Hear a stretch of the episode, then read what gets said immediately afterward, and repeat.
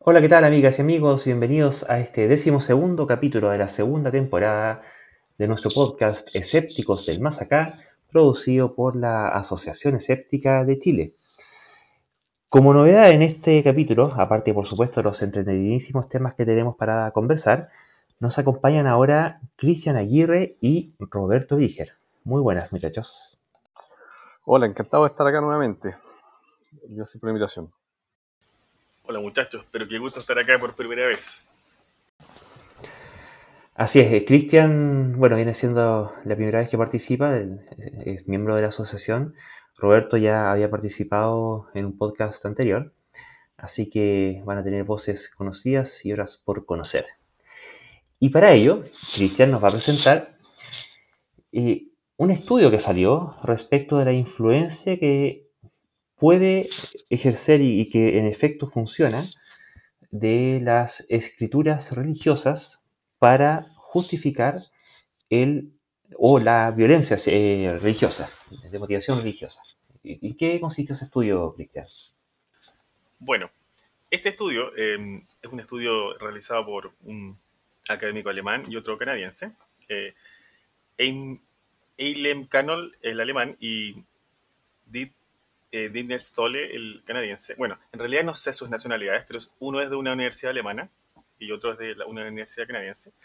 Y básicamente se trata de que generalmente se, se observa que para justificar la violencia, eh, los extremistas religiosos eh, recurren a sus escrituras para legitimarla y para ganar adeptos, para, para ganar em, apoyo en contra de sus enemigos o los enemigos de su fe, los que ellos alegan que, que no va en función de sus creencias. Y para ellos em, estudiar este fenómeno, hicieron un enorme estudio eh, de 8.000 personas, ¿ya?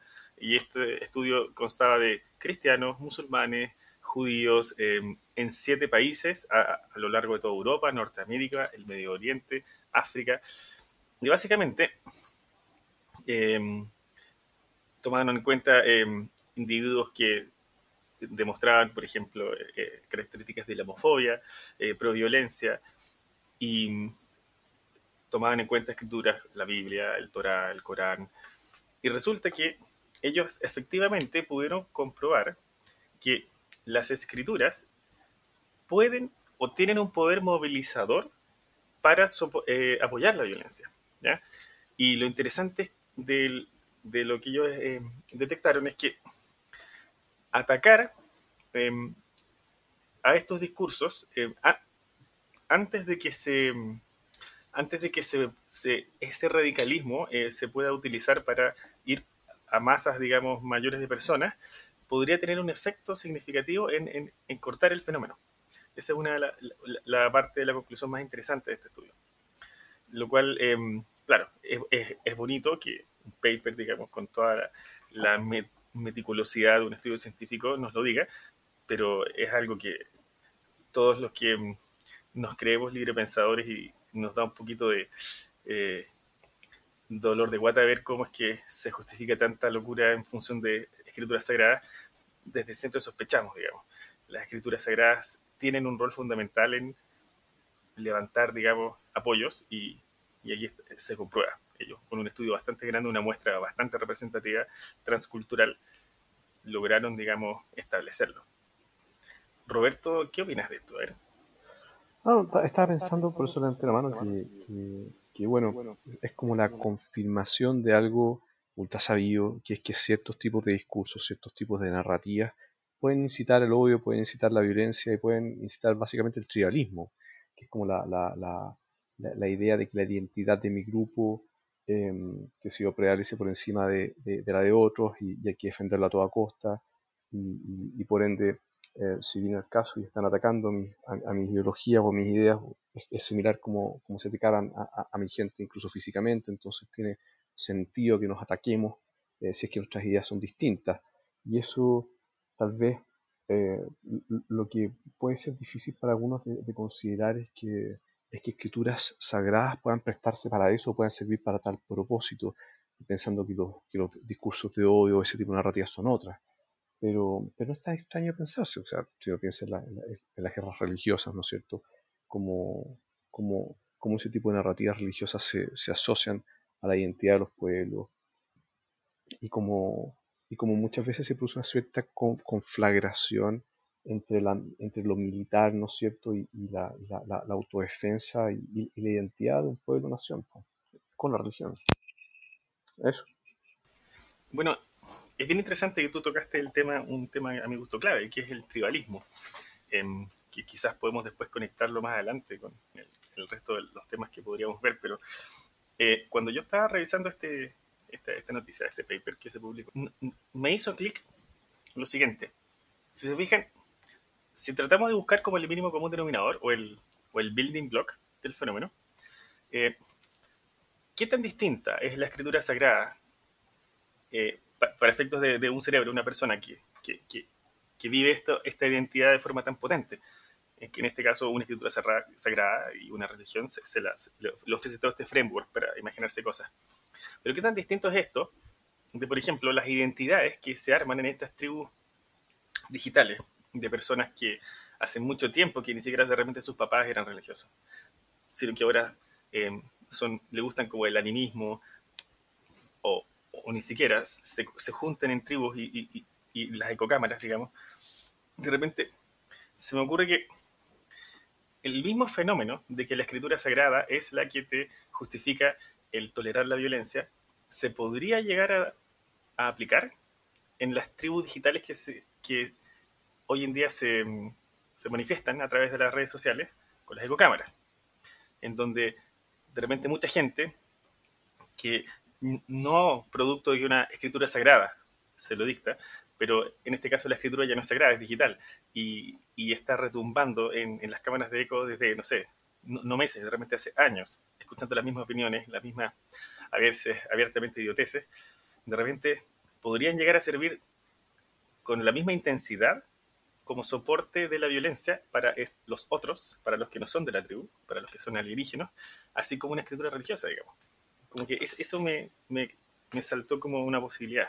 Qué interesante tema. Además sería algo mucho más fragmentado. Sería eh, probablemente un, ideas de generación de ideas de identidad y, potenciales agresiones em, de muchos distintos grupos, porque en el fondo eh, lo, usual, si pensamos en religiones que, tienden a ser hegemónicas en la historia de la humanidad, es que, es que abarquen grandes porciones de territorio y, de pueblos. En cambio, con esto de, como esta, esta autoorganización de la, del mundo digital, está lleno de grupos con ideas eh, como de nicho eh, que se cierran sobre sí mismos en estas cámaras de eco. Por ejemplo, lo que, lo que al tiro se me vino a la, cabeza, tratando de ser lo más neutro posible en, el fenómeno, sin, sin, querer como mirar algún grupo en particular, yo me he fijado que hay un discurso terrible respecto de eh, la violencia que es legítimo tolerar o a veces hasta celebrar que reciba un delincuente que, eh, no sé, con las manos en la masa. No sé si han fijado que de repente es, como costumbre, que no sé, no, sé, no sé cómo es que hay gente que de repente anda por la vida con unos rollos de alusas plástico y, y, pillan a un gallo eh, robando, no sé, robándole a un abuelito y lo, y lo envuelve, le sacan la ropa y lo envuelven en un poste. Esa no es la primera vez. yo, yo, tengo recuerdo que he escuchado esa noticia unas dos veces, si es que no más. Entonces, eh, y, y, parece divertido y es como anecdótico, y, pero resulta que es de violencia, pero eh, atroz, ¿ya? Y, y, cuando uno revisa las redes sociales, estos gallos no son de nuestra tribu, son de los otros, son de los enemigos, son los malos, nosotros somos los buenos. Y, en vez de sagradas escrituras, de repente tenemos estas escrituras digitales que estamos acostumbrados a, quizás no las repetimos tres veces al día, digamos, eh, todos los días, o no las repetimos todos los domingos, o no, no, no, las dicen todos los domingos, pero esto es peor. Las estamos viendo constantemente en nuestro celular, porque estamos adictos a la, al shot de, de endorfinas que produce virar el celular, y al final del día tenemos estas escrituras no sagradas, pero pero igualmente extremista, justificando eh, violencia contra alguien que no es de tu tribu, y, lo vemos todos los días. La gente funa sin ningún asco, sin mediar consecuencias. La gente se regocija. ¿Se acuerdan cuando salió esta noticia de, del tipo que astutamente lo iban a saltar en la bomba de encina y los roció de encina? Lo que menos me llegó a mí fue, y faltó el fósforo. O sea, ¿se fijan? Entonces, claro, no vamos a comparar la violencia brutal religiosa que hemos visto que, hace el ISIS o que hacen todas las religiones o que hizo el, catolicismo, digamos, eh, a siglos atrás. No la vamos a comparar con, las intenciones medias diablones de la gente en las redes sociales. Pero resulta que, pero hay una especie de similitud ahí, porque o sea, ojalá que sea como este meme de los perritos que se ladran hasta que se abre la reja y después se les pasa. Pero, pero si no, yo, yo me, complica un poco que la gente eh, legitima en base a leceras, digamos, unos niveles de violencia eh, espantosos, digamos. Ahora, como contrapunto, si, si me permites, yo, yo, claro, quizás diría que en algunos de esos ejemplos que diste, se podría argumentar que no necesitas mucho adoctrinamiento de ningún tipo como para esa forma de violencia. Em, eh, que es distinto quizás que un poco lo que estábamos leyendo de, violencia más puramente ideológica, en este caso religiosa, digamos, como de atacarnos por, las ideas, las cosmovisiones que tenemos. Cierto, no, cierto. Eh, sin duda que tiene que haber una diferencia entre eh, hacer meses y meses de, catecismo y, simplemente leer comentarios extremistas. Pero no hemos escuchado la opinión de, Luis. A ver qué tienes que, Luis que decirnos. Eh, bueno, sí, creo que hay, varios matices que hay que hacer. Lo primero es que eh, no es que me guste o no me guste la violencia, sino que es un dato de la causa y, la cuestión lisa y llanamente ocurre. ¿ya? Y mm, de hecho, en, el ordenamiento jurídico, en general, internacionalmente, está, hay ciertas formas de violencia que están consideradas y, algunas formas de violencia que están eh, permitidas, que es lo que, se llama, por ejemplo, la, legítima defensa, tanto en, favor personal como de un familiar o como de un tercero. Y están las formas ilegítimas de violencia, ¿cierto? Y también, está, por supuesto, la, como parte de forma legítima del uso de la violencia, del uso de la fuerza pública. Y la distinción que se hace ahí es respecto de si acaso se está buscando o no la protección de un derecho, ¿cierto? Y, hasta qué punto la violencia que se ejerza eh, se vea limitada respecto de, su necesidad y de su suficiencia, de su idoneidad y de su especificidad para conseguir el fin. ¿sí? En el caso de un asaltante, un ladrón, y existe, eh, por lo menos en nuestra legislación, y entiendo que en muchos países también, eh, lo que se llama la detención ciudadana, ¿sí? que es, tomar a alguien que está cometiendo un delito inflagranti y se le detiene. ¿Para qué? Bueno, para que no escape porque cometió el delito. El tema es que la cosa llega hasta ahí nomás y punto. lo que procede acto inmediato, eh, dado que se le está restringiendo su libertad, es llamar de inmediato a la fuerza pública, en nuestro caso carabineros, para que ya ellos tomen el caso porque ellos tienen el monopolio de la fuerza. ¿cierto? Lo que ocurría es que, dada la, inminencia de la, ocurrencia del delito, eh, no, siempre hay un policía en, cada centímetro cuadrado del país, por mucho que a algunos les gustaría algo así, entonces, e, es por eso, dado que el, Estado no, alcanza a estar en esa condición de proveer seguridad eh, suficiente y absoluta en, toda posible circunstancia y en todo posible rincón del país al mismo tiempo, es que eh, está considerada la posibilidad de que se pueda realizar una detención ciudadana. El problema no es ese, creo yo. El problema es que, esto lo pueden constatar, creo que sin demasiada discrepancia con cualquier abogado, es que ¿Qué es lo que ocurre una vez que la detención ya ocurrió? Una vez que el, presunto cometedor del delito ha sido detenido, no necesariamente se espera que llegue la policía. Generalmente se le llama a la policía, ¿sí? pero no se espera que llegue la policía, sino que se aprovecha de hacer un ajusticiamiento con una violencia desproporcionada en contra de alguien que ya a esa altura se encuentra totalmente indefenso y se utiliza esa violencia como forma de castigo, no como una forma de cesar la comisión de crimen ¿sí? o del delito. Y pasa finalmente a, formarse lo, que se llama la, eh, la, tortura y, los apremios ilegítimos. Y que de hecho no es distinto al caso del policía que haciendo uso legítimo de la fuerza de forma proporcional, de forma necesaria y suficiente y de forma eh, precisa en, contra de quien pudiera estar cometiendo un delito para detenerlo y neutralizarle y, hacer que deje de cometer el delito para que pueda imperar el derecho, una vez reducida esa persona, se empieza a, ser eh, violentada por los policías de forma eh, extraña a lo, jurídicamente establecido. Entonces, ahí aparecen también las figuras de apremios ilegítimos, tortura y uso ilegítimo de la fuerza de parte de la policía. ¿Por qué? Porque el delincuente ya se encuentra, el eventual delincuente ya se encuentra detenido. Entonces, en, el asunto este de que eh, eventualmente pillan a gente, la atrapan, la detienen, eso está bien. y ahí se llama la policía y tú esperas que la policía se haga cargo. Lo que está mal es la tortura que ocurre en el intertanto, ya sea la que provea, la, que propine la persona, las personas que la detuvieron, o eh, la policía con posterioridad, ¿cierto? ahí eh, lo que corresponde es el debido proceso y ahí están proscritas, por lo menos en la democracia de por acá, digamos, en Estados Unidos no es el caso, están proscritas la, eh, la, brutalidad en contra de los detenidos. Menos todavía de, en contra de los eventuales delincuentes, que, todavía tienen que ser juzgados. ¿Tú qué querías decir, Cristian, al respecto? Claro, eh, básicamente, no, la descripción que tú haces es, muy correcta, pero el fenómeno que es interesante, que, a mi gusto hay, un pequeño paralelo en lo que describe este paper, es que en las escrituras religiosas, los extremistas encuentran justificación para ganar apoyo cuando se trata de justificar la violencia en contra de sus enemigos, o los que ellos consideran sus enemigos. Y ese es el concepto interesante. Eh, justamente es completamente legítimo que eh, ciudadanos detengan a un delincuente o que un carabinero ejerza la fuerza, digamos, que el Estado le mandata a ejercer, o que incluso un manifestante se defienda si que un carabinero le está haciendo algo que no corresponde. Es legítimo que alguien se autodefenda. El, punto es el siguiente. En todos estos casos, cuando se cruza la línea y el ciudadano desnuda al delincuente y lo atrapa en un, palo y lo, y lo humilla, en el caso del, carabinero, que teniendo completamente reducido a una persona lo apalea innecesariamente. O en el caso de un manifestante, cuando eh, le caen a patadas y, le pegan a un policía y lo, dejan, digamos, en el suelo aturdido.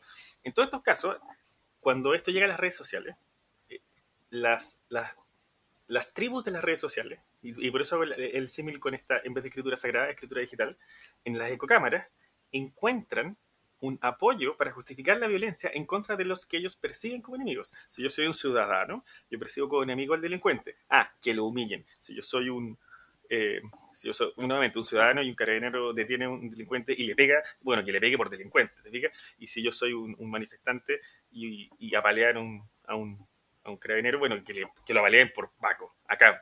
Entonces, en, estos tres casos, eh, estas tribus estarían encontrando una justificación para la violencia ejercida en contra de los que ellos no perciben como su tribu. Sí, estamos de acuerdo con eso. Eh, efectivamente, buscan justificación en ello y, lo usan para justificar. Y, de hecho, hay un, tema que yo creo que pasa a ser no muy distinto a lo que ocurre también en las religiones en ese sentido. Porque en, las religiones, claro, si, yo soy bendecido por este Dios que me eligió a mí y que me salva a mí por creer en ese Dios y condena a todo el resto del mundo a, todo tipo de penurias porque no cree lo mismo que yo, pasa a ser una, em, una distinción esencialista, ¿cierto? Yo, soy esencialmente distinto al otro porque yo sí que estoy salvado, el otro sí que no. Y en el caso de, eh, de este conflicto que ocurre entre el que se cree ciudadano y, y justifica una cuestión que es ilegítima e incluso delictual en contra de un delincuente, esa persona no se está dando cuenta de que ella es un ciudadano inocente no por una cuestión esencial o fundamental de la inmanencia del ser propio, donde uno siempre se justifica, que piensa que, uno es maravilloso, sino que es consecuencia, no a priori, sino que a posteriori, de consideraciones de inocencia, en el sentido de que eh, no, porque no estás cometiendo el delito. O sea, ¿eres inocente? Sí, presupongo la inocencia, sí, porque no, puedo presumir culpable, porque demostrar lo inexistente es imposible. Eh, pero tú eres ciudadano inocente y vas a permanecer siendo inocente siempre y cuando no cometas un delito. En el momento que tú cometes un delito, por mucho que te sigas sintiendo un ciudadano justiciero que busca el bien de la, humanidad, al estar cometiendo un delito, pasas a ser considerado un delincuente, y que es una cuestión que es estrictamente conductista, no una cuestión esencialista. ¿sí? Y, y, eso que justifican ese tipo de agresiones, no se dan cuenta que no son distintos al delincuente que están eh, vilipendiando. ¿sí? Porque, lo, que están haciendo ellos mismos al, incitar la violencia, justificar la violencia, es un discurso de odio Y en el caso de incitar a que se cometa más violencia, eso es el delito de incitación a la violencia, y además están celebrando la comisión de un delito. Están en contra del delito, están en contra del delincuente que cometió el delito, y acto seguido se ponen a celebrar un delito, que es el delito de hacer apremios ilegítimos en contra de un presunto delincuente que eh, legítimamente en principio fue reducido por la vía de una detención ciudadana, para el cual se le está aplicando una tortura. Y ahí hay, una, una autoconcepción que, reitero, es esencialista y que no se hace cargo de entender que el, juicio sobre alguien respecto a su inocencia o su culpabilidad es eso, es un juicio a posteriori respecto a sus actos y seguirá siendo inocente en la medida que no se demuestre lo, lo contrario y pasará a ser culpable, por lo tanto, ya no un inocente, sino un delincuente, en la medida que se demuestre que cometió un delito. Y que eso no tiene que ver con si acaso la persona se considera o no esencialmente un ciudadano totalmente inocente y que nunca estaría cometiendo un delito porque corresponde a una categoría distinta, la otra categoría, la de ellos, los delincuentes. Y esa, esa confusión entre la, la, autopercepción a priori y la, el sesgo de autoservicio de pasar por alto el juicio posterior. ¿Roberto? Sí, quería mencionar de todas maneras que creo que en el nivel de lo planteado específicamente por este artículo, creo que analogías más obvias son um, de aquellos grupos que, por ejemplo, ejercen violencia porque tienen ciertas ideas ecologistas, porque tú, o, de, o, políticas, o de supremacía racial, que, que, que, forman constructos elaborados, ¿no es cierto?, y que los, um, los hace sentir superiores o que tienen algún tipo de misión trascendente de suprimir otros grupos. Eso. Bueno, y, aparte que esto en realidad va más allá, porque esto a propósito una, una mini discusión, debate que hubo con, unos compañeros de universidad, de que eh, aquí mencionó que no, sabía que Wagner había sido inspiración de los nazis. Y por, supuesto ya sacamos a Hitler al, al debate. Y, entonces, e, e, eso hacía que. Eh, claro, eh, Se vició esto. Sí, hay que, hay que cumplir la, ley de Godwin a la primera, ¿cierto? Si la vamos a cumplir, cumplimos el tiro, ¿para qué, vamos a, para, qué la, la, vamos a dilatar, ¿cierto? Tal cual. Eh, ¿Y qué, qué ocurría? Que, que, decía que, pucha, entonces ya, ya como que tomaba con sus picazas, y a le gustaba la música, pero ya le, le, ponía como doble, doble mirada a, a, lo que pudiera contener la, la obra de Wagner, ¿cierto? Y resulta que bueno, pasan varias cosas. Wagner es un personaje que vivió durante casi todo el siglo XIX. Y durante esa época, sabemos, y esto no es que queramos hacer una, una, retrojustificación, pero eh, eran comunes y habituales eh, eh, ideas de, índole racista y eugenésica. De hecho, bueno, siguen siendo lamentablemente bastante habituales. De hecho, aquí, aquí mismo en Chile, una celebridad como Salvador Allende, ¿cierto? Tenía ciertos comentarios respecto de la homosexualidad y respecto de la eugenesia y la raza que no tenían mucho que enviarle a, los nazis del principio del siglo XX, ¿cierto? La diferencia es que Allende de fines del siglo XX, mientras que Wagner murió a fines del siglo XIX, hay un siglo de diferencia, y en aquella época, eh, incluso si uno quiere tirarse por la evidencia y por, la, anécdota y por el sesgo, pucha, la verdad es que si, decían que, un negro era más tonto, sin hacer un, levantamiento más, eh, más cabal y, con menos sesgo, de buena a primera uno pudiera tender a, creerlo, porque claro, bueno, hoy día sabemos, ¿cierto? Si, si, tienes gente que la mantiene en condiciones de esclavitud o sin educación o, en pobreza, qué sé yo, y finalmente no desarrolla toda su potencialidad y al lado le pones a alguien que, que sí los desarrolla y parece más inteligente, y ocurre que por temas raciales hay, uno que es blanco porque eh, por tema racial tuvo todo lo que tuvo, y otro que por ser negro no tuvo todo lo que tuvo, y obtienes la diferencia, eh, de buena primera, si el asunto no se indaga más a, fondo para ver cuáles son las verdaderas causas, que son, más sistémicas y que pudieran eh, eh, eventualmente dar algún tipo de diferencia, no sé si la hay, pero, eventualmente, primero hay que tener la evidencia, ¿cierto? Y, en aquella época, piensa que recién Darwin, en, 1859 más o menos, estaba publicando la, la evolución de las especies por la guía de la selección natural, y empezaba a, echar un poquito de luz sobre esta cosa entre, la, entre las razas, la especie y, la, diversidad. Eh, el tipo, claramente a, contrapelo de lo que ocurría en su época, él sí pasó a considerar como humanos eh, a, los negros y a los aborígenes eh, de, América y en distintas partes, ¿cierto? En circunstancias de que en su época eran más bien asimilados como a monos y a una categoría subhumana, ¿cierto? Entonces, que eh, en ese contexto, y, en ese sentido, bueno, por eso Darwin fue la, luz que fue en ese sentido, eh, no era para nada extraño que alguien con, cualquier sentido común tuviera ideas eh, raciales, racistas y, eugenésicas. Y, eso, bueno, entre todas las cosas que, pasaron, ahí, ahí está Wagner, ¿ya? Pero, y por eso quiero entrar a conectarlo con este punto, eso poco tiene que ver con si acaso después los nazis usaron o no usaron a Wagner como inspiración. Porque, bueno, los nazis se pueden inspirar en cualquier cosa. Se inspiraron en eh, mitología germana, se inspiraron en cristianismo, se inspiraron, bueno, sí, también en Wagner y en muchas otras cosas más. Y al final de cuentas, hay que entender que los, los objetos que tú usas para inspirarte y para justificar lo que sea que tú digas, hablan bastante más de ti como ideólogo que del objeto de justificación. ¿Sí? Entonces, la verdad es que da, lo mismo lo que decía el cristianismo, da, lo mismo lo que decía Wagner, da, lo, que hubiera dicho Darwin, da, lo mismo. Eh, como planteamiento ideológico, tú ya partías de un fundamento que era la superioridad racial, y de ahí en adelante lo único que prima es un sesgo de confirmación y un sesgo de selección, para agarrar de aquí, de allá y del cajón desastre de la abuela, lo que sea que puedas encontrar que de alguna forma, ya sea más directamente elegible o más indirectamente deducible, ya sea por la vía de un buen razonamiento o por la vía de un mal razonamiento, de una u otra forma tú lo puedas utilizar comunicacionalmente para justificar tu ideología. ¿ya? Y eso no es culpa ni de Wagner, ni del cristianismo, ni, de, los vegetarianos, Hitler era vegetariano, ¿cierto? No, tiene nada que ver con ello.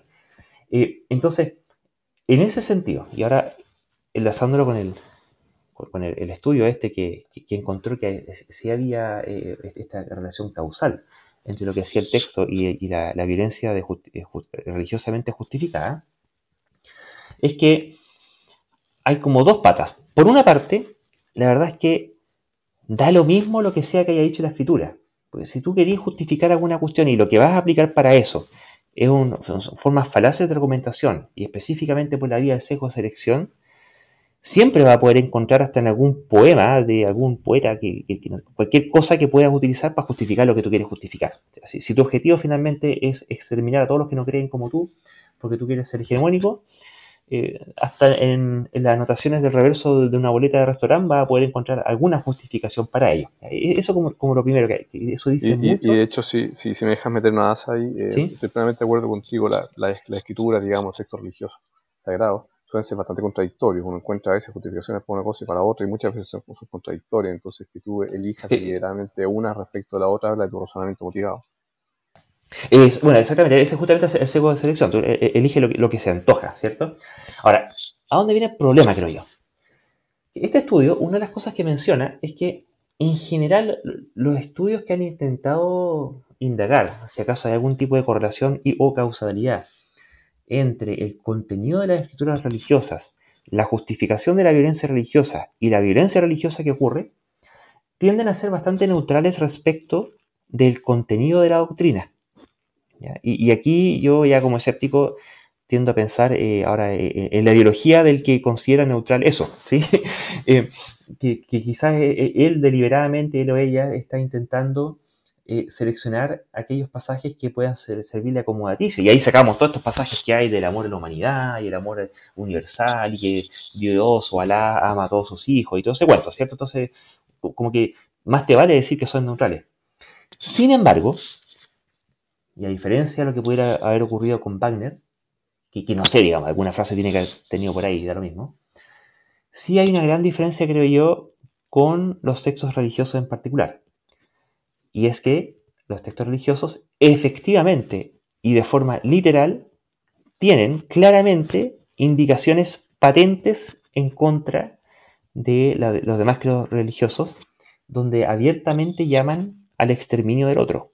Entonces, en realidad, si lo que tú quisieras justificar como ideología es una ideología pacifista e integradora y universal, y quisieras fundamentar ello en los textos religiosos, ahí sí que tendrías que aplicar necesariamente los sesgos de selección y confirmación para poder justificar el amor, el amor universal en circunstancias de que el texto explícitamente mandata lo contrario.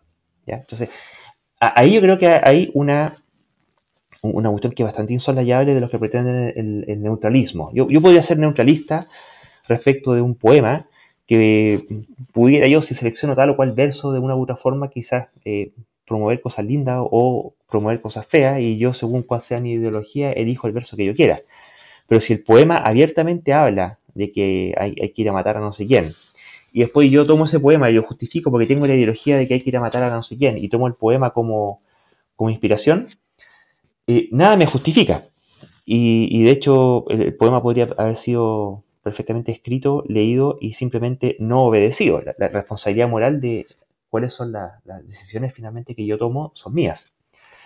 Pero nadie puede decir que el texto no dice lo que yo le estoy atribuyendo que no, no es una atribución, es, un mero reconocimiento de lo que dice. Entonces, yo creo que ahí sí que hay una, gran diferencia y este estudio eh, toma esa posta. Eh, porque dentro de la, encuesta lo, que hace es que le plantea a, los distintos participantes de las distintas religiones judía, cristiana y musulmana eh, frases homólogas que mutatis mutandi, sacando eh, cuál es el, nombre del Dios en el cual tú crees, la, frase es prácticamente la misma, y se la plantean a, estas personas y qué es lo que miden después. Dicen, bueno, lo, que van a querer preguntarle después es si acaso esa persona justifica o no justifica tal o cual acto violento cuya eh, reivindicación eh, reviste justificación religiosa. Y lo de lo que se dieron cuenta es que no daba lo mismo la respuesta a las personas si es que y llanamente le hacían la pregunta de si acaso justifica esto y la gente decía no, por supuesto que no, en buena mayoría. Pero si después le, leían este, este, verso, e, estas frases sacadas de su libro sagrado, y el cual incitaba a la, a la violencia, eso se llama como priming, ¿cierto? En, psicología, le, hacían una, impronta previa y después le hacían la pregunta de si acaso justificaba o no justificaba ese acto violento, la respuesta se cargaba significativamente en favor de la justificación. Entonces ahí sí tienes una relación causal entre el contenido del texto y el uso funcional que hace finalmente el radical para eh, hacer el acto violento. No necesariamente la inspiración, pero al menos la razón funcional para justificarlo queda establecida. yo creo que hay, un tema que es bastante duro y que, bueno, eh, dado que eh, efectivamente hay amplia prevalencia de la patología mental que es la, fe, ¿cierto? Que, esta creencia en, cuestiones infundadas, a, pesar y en contra de la ausencia de evidencia y en contra de la evidencia existente, Em, termina ocurriendo lo que yo llamaría la ideología del neutralismo, que es la de eh, plantear como que en realidad no, eh, el violento es violento porque quiere, no, no, porque el texto sea violento, y el texto es muy lindo. Y aquí lo que echa tierra es que no, en realidad el texto también dice cosas feas y si quiere utilizarlo para justificar, por lo menos es funcional para ello. Y si después se toma la alta prevalencia de la educación religiosa en la sociedad, hay un terreno fértil donde la gente se le, ha enseñado a aceptar como ciertas las cosas por fe. Se ha alimentado esa fe con un texto que incluye frases de evidencia, por las cuales han pasado, no que la hayan saltado, han leído ese tipo de frases. Eso siembra y facilita mucho el camino para que después venga un extremista que efectivamente quiera poner en práctica esa violencia, a, diferencia de los moderados, que los moderados creen lo mismo pero no lo toman en serio. En, en, cambio, cuando alguien viene y se lo toma realmente en serio, no es lo mismo alguien que intente eh, tomarse en serio y, conseguir gente donde nunca nadie ha leído eso, que intentar hacerlo en, una sociedad en la cual eh, la gente ha sido educada en ello y todos lo han leído, y de ahí, bueno, seleccionará los mejores y los peores. Hay un, factor facilitador de, la violencia extrema religiosa que yo creo que es difícil de, esquivar como responsabilidad social al momento de tener la, la formación y la educación religiosa como práctica habitual en la sociedad. No sé qué opinan de eso. Bueno, la, parte que... No, estoy completamente de acuerdo y lo que me parece bien interesante es el llamado a que... a, moderar eh, el efecto del llamado a la violencia a través de controlar los discursos. Em, porque las, las, escrituras efectivamente sirven para esto. Y, y, es un problema, un, problema, un problemazo, digamos. En, Francia, eh, digamos, los profesores lo están matando de a uno. Y, bueno, también, también, decir como otro punto que, si puedes tener discursos que fomentan el, el, tiranismo, puedes por lo tanto también tener otros discursos que funcionan como un antídoto o que, o que, son en ese sentido más constructivos y que, y que pueden fomentar el, humanismo y una perspectiva de humanidad más, más, más global eh, y unida, no, en pequeñas facciones, sino que busca remar como la misma dirección. Sería lindo que una religión de las que sí se enseña y de las que sí se publique y de las que sí tuviera eh, horas de, clase y, presencia en el sistema educativo, fuera esa religión, la, universalista, ¿cierto? Y que mm, tuviera dentro de sus textos frases humanistas y universalistas y no las frases que instan a, la violencia y al exterminio. Lástima que eso no, ocurra y que, de ser el caso, sería, bueno, el humanismo, secular, que es justamente eso, ¿no? Claro, necesitas que sea racionalista para que haya más puntos en común entre personas, miles de millones de personas con distintos backgrounds, con distintas experiencias culturales, con estéticas, etc. Así, bueno, y a, a propósito de diferencias culturales y estéticas, eh, lamentablemente... ¿Cumbamela? Claro, no solamente ocurren problemas producto de la violencia incitada y justificada religiosamente, sino que también de otro tipo de actos que también resultan en muertes, pero que no son violentos, al menos eh, en lo inmediato, que es lo que estaría pasando en la India, ¿no, Roberto?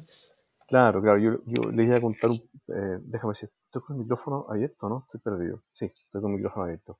Yo les iba a contar sobre el Kumbamela, que es un festival eh, y peregrinaje indio probablemente, no sé si el más importante de todo, pero uno de los festivales más importantes de, la religión eh, hinduista y que mm, hizo noticia ahora recientemente porque se llevó a cabo hace más o menos un mes, partió a comienzos de abril, y estamos hablando de un festival que congrega a cientos de miles de millones de personas, de hecho creo que este fueron más de 3 millones de personas, que se aglomeran, que andan juntas de un lado para otro, imagínense como una, un peregrinaje a los Vázquez, pero con millones de personas y que terminan todos hundiéndose en algún río porque eso es parte del rito, en plena pandemia de COVID. Y, en una época en la cual la India en particular está con un número espantoso de tasa de contagio y, de graves problemas producto de lo mismo, porque no tiene una capacidad sanitaria para contener la, enfermedad. Entonces se está muriendo un montón de gente que no tendría que, morirse, digamos, y quizás cuánta morbilidad, cuánta enfermedad va, va, va a quedar eh, producto de esto.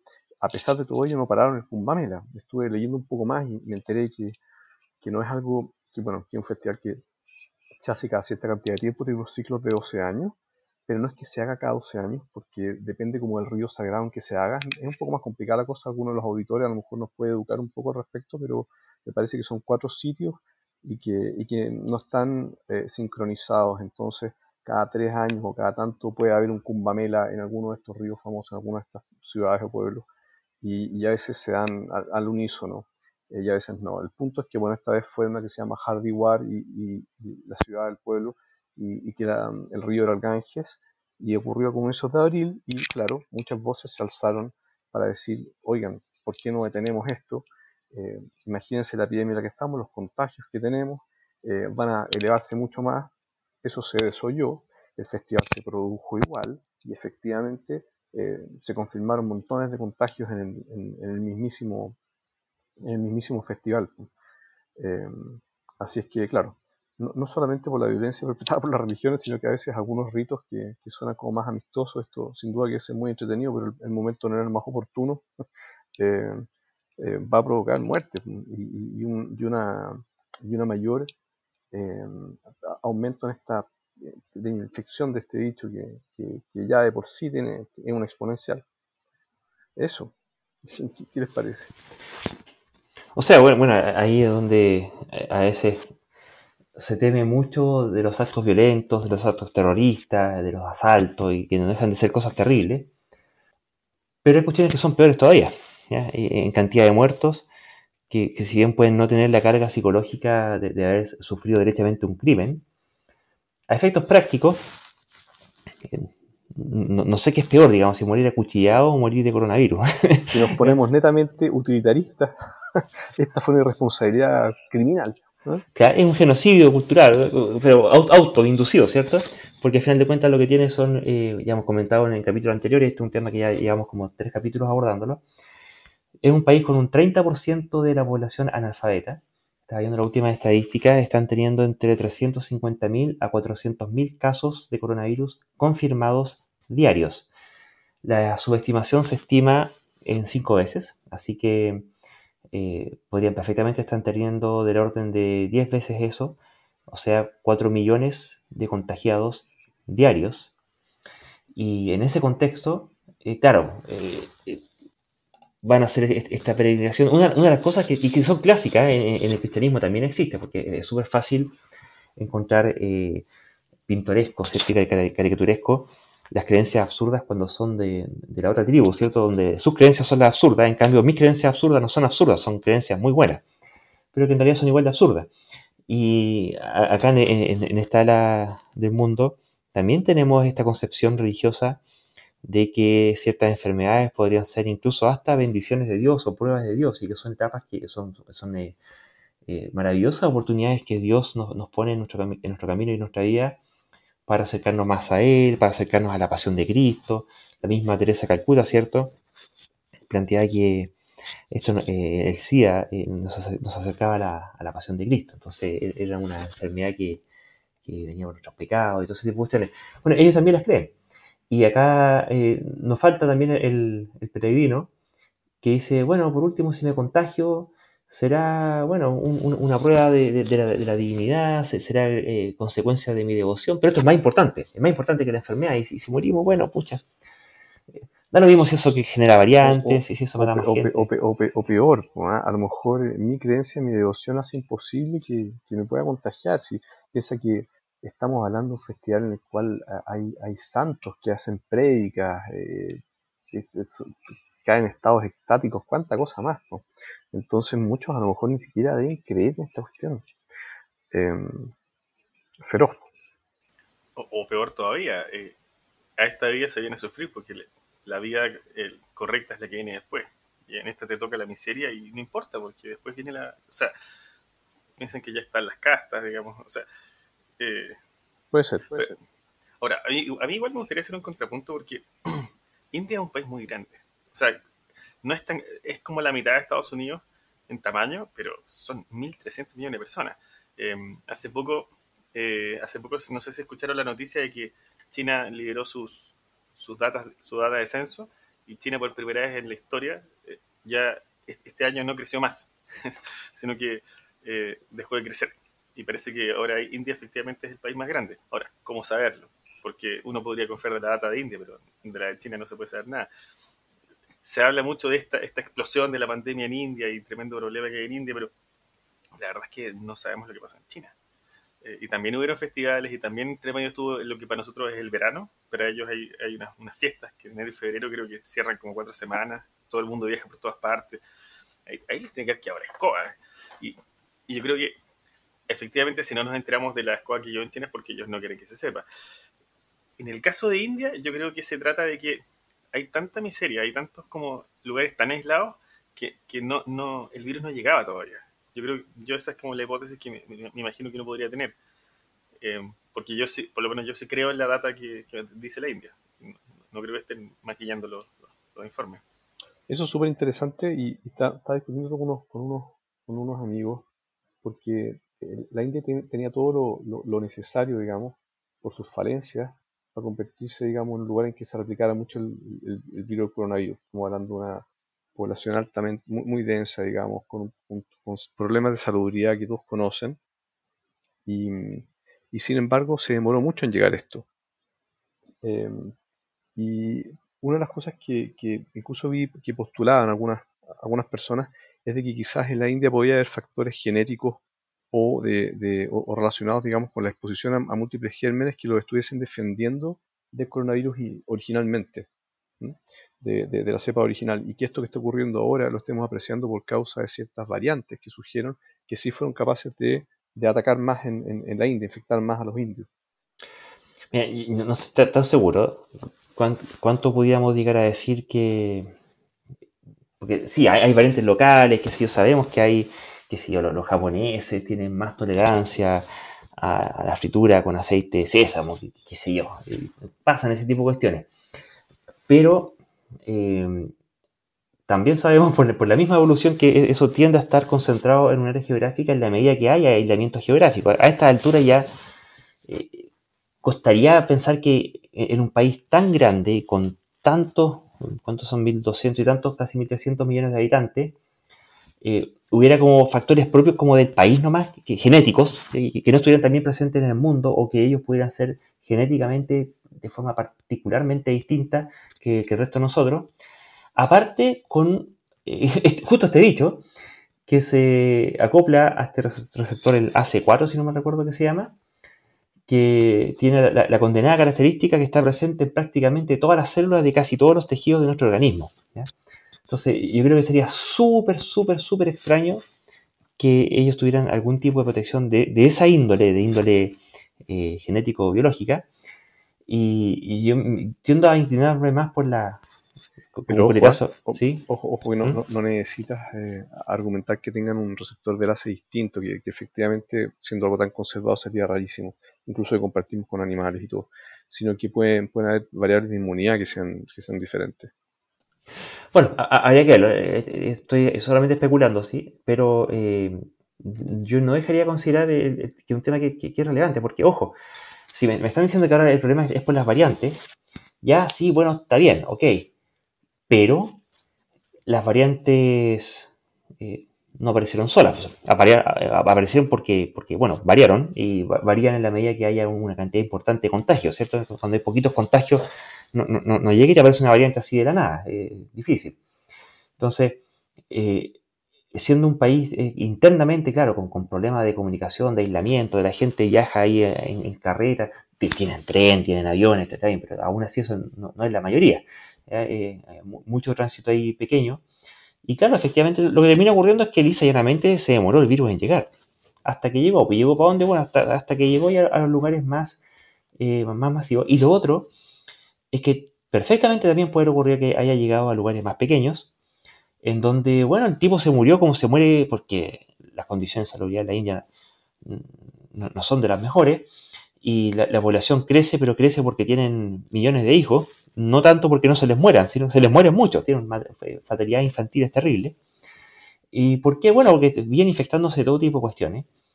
Y entre todo ese mar de, infecciones, que entre medio hayan tenido ya una, pandemia incipiente, que para sus números pueden ser pequeñas, pero que ya era una buena cantidad, y pasó por, debajo del radar de detección, vayas a saber por cuánto tiempo, y ellos mismos declaran que tienen severos problemas para poder hacer el, testeo. Entonces, la cantidad de casos subreportados eh, era gigante. Entonces, yo creo que esa es una, una explicación bastante más parsimoniosa que, bueno, no es, finalmente ni más ni menos que eh, la, navaja de, de Handron, ¿cierto? ¿Para qué, buscar explicaciones más, más, sofisticadas o, atribuir a mala intención o lo que fuera si en realidad basta con la mera incompetencia? O sea, sido un Estado que tiene un 30% de la población analfabeta, ya no sé cuántos años de democracia, eh, hay hartas cosas bastante más malas que están pasando ahí, ¿eh? que, en particular no sean capaces de detectar un virus y, ponerle coto al asunto, eh, es, casi una, anécdota. O sea, ¿que, acaso esperarías que fuera distinto? ¿Por qué tendría que ser distinto? Y, además también, retomando lo que tú habías mencionado dentro de las posibles interpretaciones que hicieron religiosamente esta gente de que eh, sea una prueba divina o, que esté bien, ¿cierto? Porque la, otra vida es la que importa. Eh, había efectivamente peregrinos entrevistados que realizaban afirmaciones del estilo de que eh, todo esto va a depender de, eh, en, última instancia lo dejan en manos de, la deidad que, supuestamente hace crecer al río. Entonces, si Malganda o algo así se llama, si quiere, bueno, así será nomás. ¿Quién soy yo para, ponerme a, la voluntad de Dios, no? Oye, voy a aprovechar de eso que estáis diciendo, si, te parece bien, para presentar lo que sigue, digamos no solamente las aguas milagrosas del río de sanan, hay, otras, hay otros posibles remedios, otras posibles soluciones eh, que se, se escriben a veces que tienen que ver con la religión también. Y esto eh, llamó la atención por, eh, lo que les voy a contar nada más que por lo anecdótico. Resulta que en la misma India eh, hay, otra, hay, otro, lugar, digamos, en la zona, en una parte occidental de la India, donde hay un grupo de personas que están eh, empezando a untarse con heces de vaca, heces y orina de vaca, como una manera de protegerse del coronavirus, de esta, de esta enfermedad.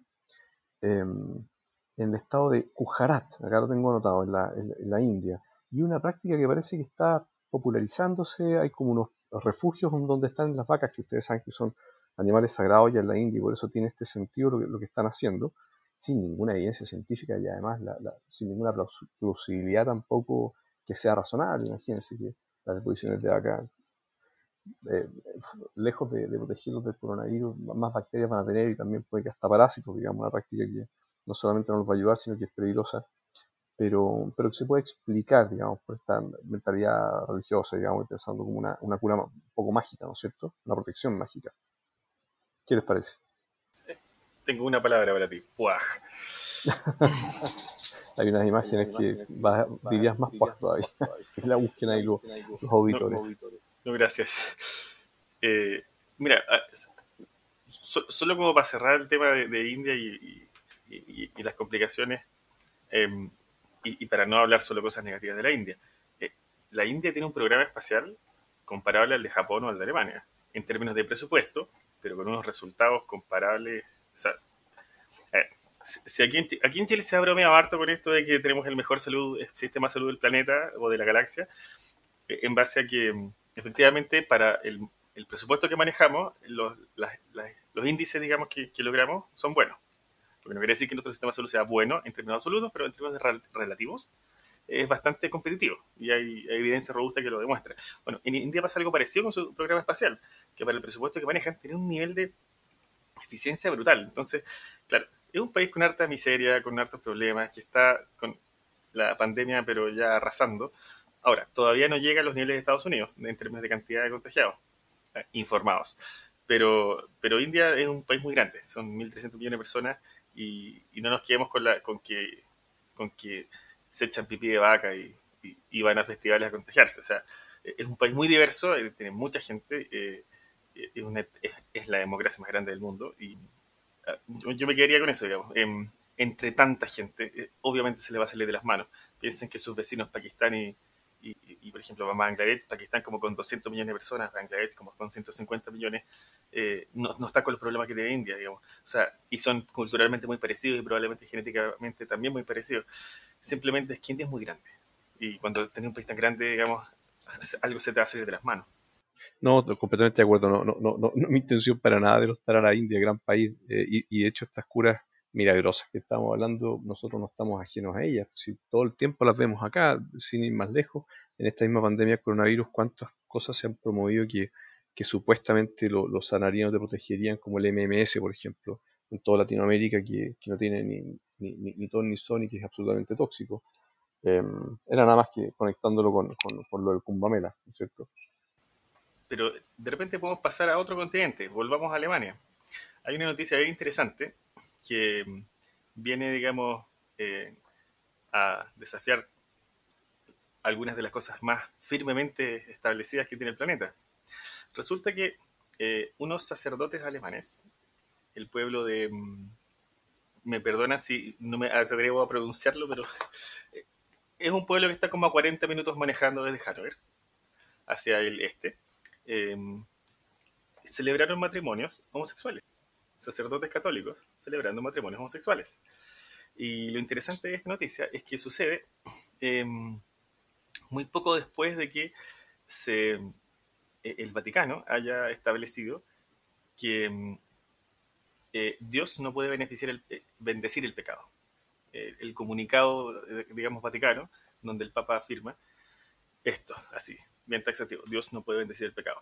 Sin embargo, el argumento de estos sacerdotes es que Em, las personas con em, la tendencia sexual que fuere son criaturas de Dios y, su unión merece ser bendecida.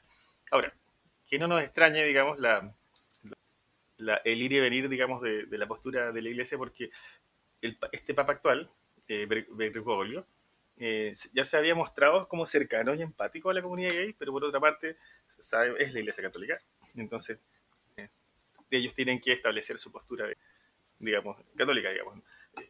Eh, yo creo que la Iglesia Católica es bastante plástica, por algo ha llegado con los niveles de poder que tiene hasta hoy en día, y ha durado todo lo que ha durado, pero, pero no puede ser tan agresiva en sus cambios, digamos. Entonces, el, el Papa tiene que seguir manteniendo cierto orden para que los fieles no se le arranquen por todas partes. Pero, pero no sé, no sé qué les parece a ustedes. A mí me parece, pero sabrosa y fantástica esta noticia, porque em, yo estoy esperando antes de morirme ver una papesa. Y yo creo que esto va en esa dirección. No sé qué opinan ustedes. a mí me llaman dos cosas la atención de esta noticia. No, no que los haya casado, digamos, ni, que tengan o no tengan derecho a hacerlo. Eso no, eso no, o que los argumentos que dan estos, estos párrocos, estos curas alemanes sean, sean no sean legítimos, me parece que perfectamente lo pueden ser. Me llama la atención en primer lugar que efectivamente se le desordenó el, rebaño, o no el rebaño, sino que lo, se le desordenaron los curas al, Papa Francisco, pues a la autoridad central de la Iglesia. Y eso, eso es llamativo, pues, es un quiebre de protocolo que no es usual. Eh, entonces, bueno, va a ser interesante ver qué, qué, qué pasa, qué coletazos va, va a tener esto no creo que vaya a responder el Vaticano de manera agresiva excomulgándolos, pero, pero podría ocurrir. Eso ya de por sí es interesante. en el fondo no, es usual, entre comillas, porque acuérdate que en Alemania pasan estas cosas, digamos, hace, hace unos cuatro, siglos, cuatro o cinco siglos atrás, digamos, otro alemán, digamos, con algunas ideas distintas, tiene razón, la, la, manzacola, digamos. Tiene razón, tiene razón. Martín Lutero. Claro, claro, claro, claro. Oye, bueno, y lo otro que quería decir, para, terminar nomás, que me llama un poco la atención y que es como para reflexionarlo, Em, es que haya parejas de homosexuales que, que, busquen todavía esa aprobación de la iglesia para sus uniones. Eh, estamos hablando de una institución que a lo largo de los siglos ha denostado a los homosexuales, los ha perseguido, em, que, no, le, no, no, les ha hecho, digamos, y, que en la actualidad a lo mejor es menos agresiva con ellos, pero en el fondo los tiene todavía catalogados como un poco como comillas ciudadanos o de segunda categoría o pecadores.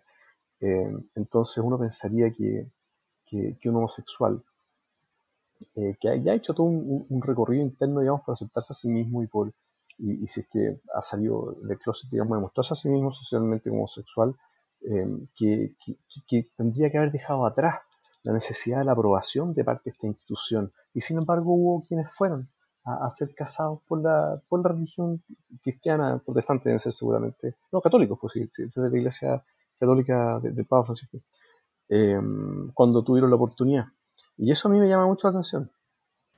¿Ustedes han tenido oportunidad de ver una serie que se llama Papa Joven de HBO? No, no muy buena, muy buena. Es muy buena, muy buena, eh, recomendable totalmente.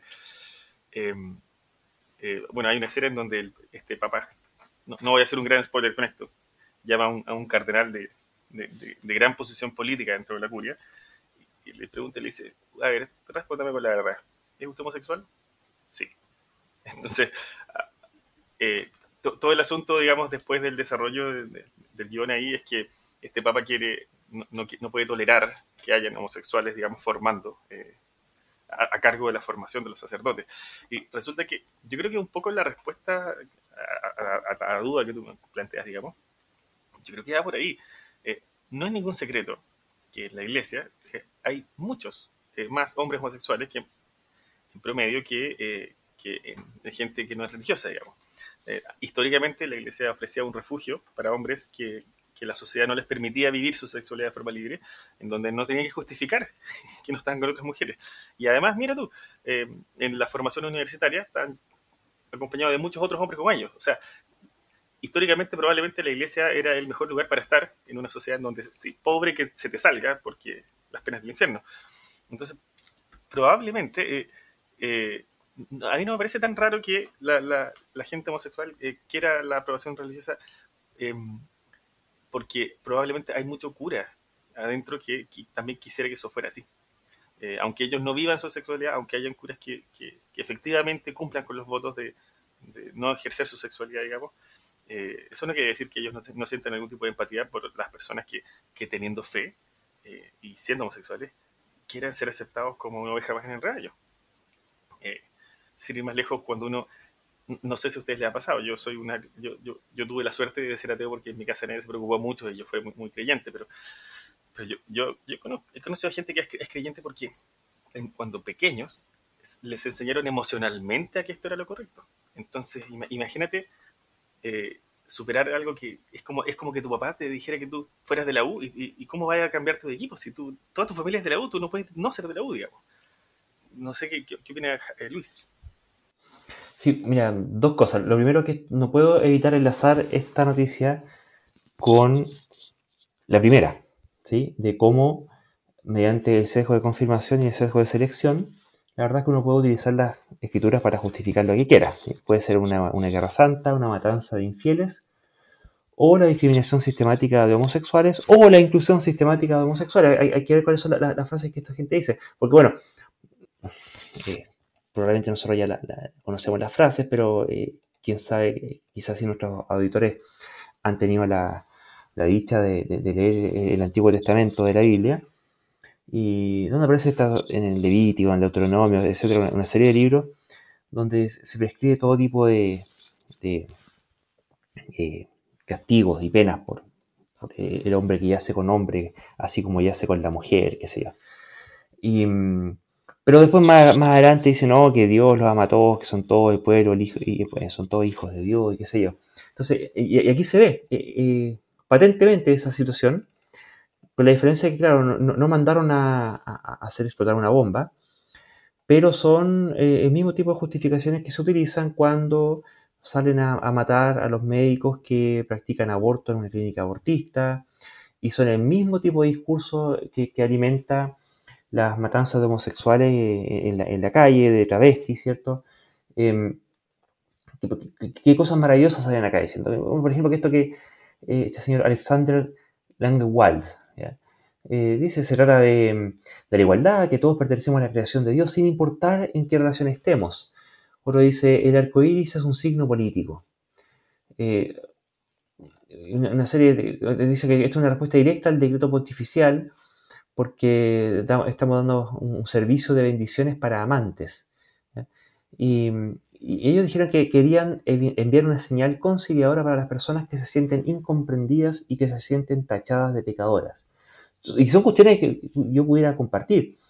El problema es que posiblemente no es la Iglesia Católica el lugar donde eh, ello debiera ocurrir, sino que esto ocurre a pesar de hacerse todavía bajo el alero de una institución y esto seguro va a tener algún tipo de coletazo. Por supuesto, como en 200 años más esta gente va a ser, eh, eh, no, yo creo que como con 50 años más van a ser excomulgados, en 100 años más, después de eso van a pedir perdón, y como en 200 años más van a ser reconocidos y posiblemente en 300 años tengamos, tengamos una, una papisa, ¿cierto?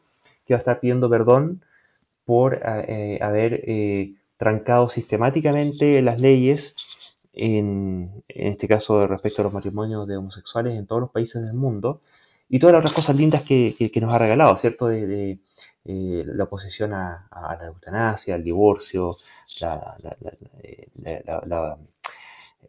¿cómo se llama esta cosa? Los hijos los, hijos ilegítimos, ¿cierto? las leyes de filiación que hacen equivalente a los distintos tipos de hijos. Y, todas esas cosas que cada vez que aparecen, eh, ellos eh, alegan con el cuco, con el, con el fin de la sociedad y con todas esas cosas que, sabemos que dicen, ¿cierto?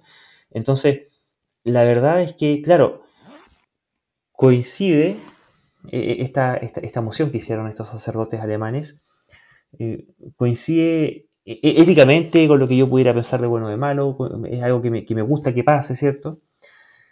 Pero mucho ojo, eh, yo, creo que esto no debe ser interpretado en favor de la Iglesia Católica, sino que, sino que como una señal más justamente del problema social que significa el tener la fe por delante, el de que la religión se enseñe como forma de adoctrinamiento infantil y de que eh, esto tiene consecuencias por cuanto dado que este tipo de textos y sus contenidos doctrinales tienen enseñanzas que son abiertamente retrógradas y alienadoras de la humanidad, terminan siendo eh, finalmente usadas para causar daño eh, de forma masiva, no, muy distinta a, la, ceremonia esta de los indios que van al río a contagiarse coronavirus o, a bañarse con los excrementos de vaca, eh, sino que aquí matan de otra forma, pero también matan. Cuántos eh, homosexuales se han suicidado, cuántos homosexuales han sido asesinados, cuántos, eh, cuántas personas han, sufrido torturas en vida terrible porque no han podido eutanasiarse ante enfermedades que son indescriptibles. así que han sido una fuerza del mal, del sufrimiento y de la perversión como no hay parangón en la historia de la humanidad. Y que ahora circunstancialmente salgan a decir que están contentos con los homosexuales, la verdad es que me lo tomo con una gota de, escepticismo, si me lo permiten.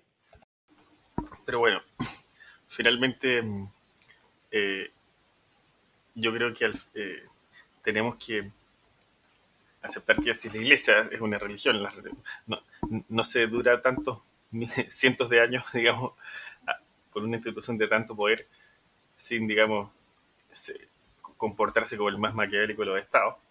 Y, yo creo que, como, como creo que Roberto lo decía, es, muy potente esta, esta, esta, noticia porque, claro, puede que sean dos sacerdotes en Alemania, pero básicamente eh, se les rompió, se les trizó el dique. Yo creo que el agua va a empezar a filtrar hasta que esto se rompa, porque las eh, son propias de... Espera. Eh. Ahora sí.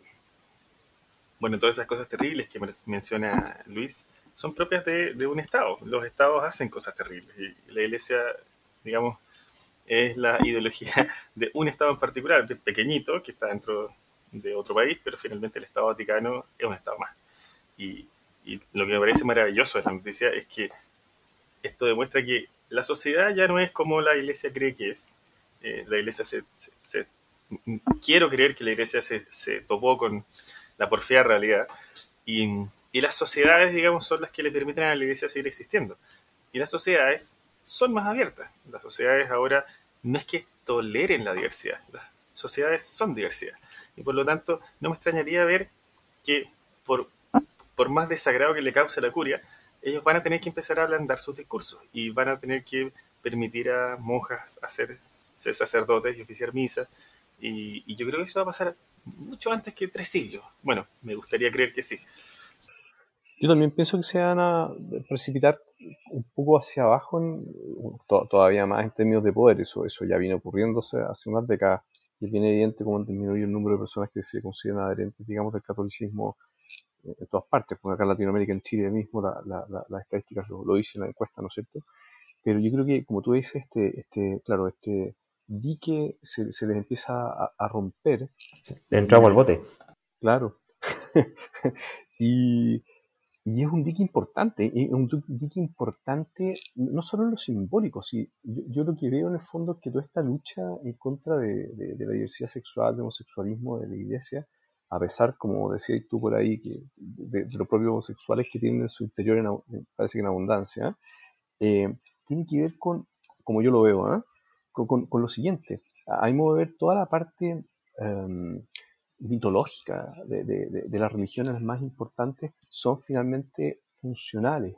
A cierta manera hacen las cosas que conservan una cierta estructura de poder que es muy autoritaria. las iglesias tienen una manera de funcionamiento que es muy autoritaria y se replican los distintos escalafones de, la propia institución y después de la sociedad que, dominan, ¿no es cierto? Y que adoctrinan.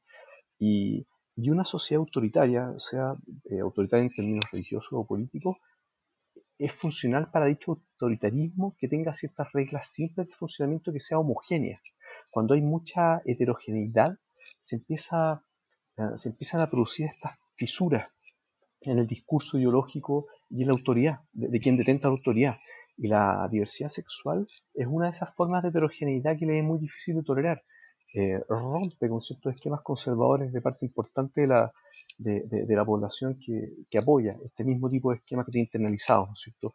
Em, dogmáticos, rígidos y, autoritarios, y, en el fondo amenaza con romper la, estructura de poder completa. Eh, entonces, por eso yo creo que, es algo a lo cual se han resistido tanto, a pesar de tener tantos homosexuales adentro. Mira, yo creo que la Iglesia Católica, em, a diferencia, por ejemplo, de, los evangélicos. No sé, un, ministro evangélico, eh, compáralo con un cura católico. El ministro evangélico no tiene, podría no tener formación, educación superior. El cura católico es equivalente a, eh, eh, es una carrera que podrá ser, no sé, como dicen, ginecología de sirenas o, veterinaria de dragones, pero, pero es sumamente robusta la formación intelectual de un cura católico y un cardenal tiene el un doctorado. Eh, el ministro evangélico literalmente cree que el mundo es hace 6.000 años. Y el cura entiende que es una alegoría, porque la verdad es que sí reconocen que la ciencia es capaz de datar la fecha del planeta en otro punto. Los católicos sí aceptan las transfusiones de sangre. ¿Te fijas? Hay los evangélicos creo que no. Entonces, yo creo que ante la robusta evidencia de que se les va a los fieles, eh, porque cada vez es menos interesante la, iglesia, yo creo que ellos van a estar dispuestos a, a, revisar esto. Por supuesto que no va a ser de un día para otro, pero, pero de partida les, está costando llenar las plazas. Tiene una cantidad de sedes, eh, la Iglesia Católica por todo el planeta, con sus tres niveles de jerarquía, que hay que llenar esas plazas. Se necesita un cura en cada iglesia, y si no es suficiente cura, bueno, hay montones de monjas todavía. O sea, ellos se van a tener que abrir a eso.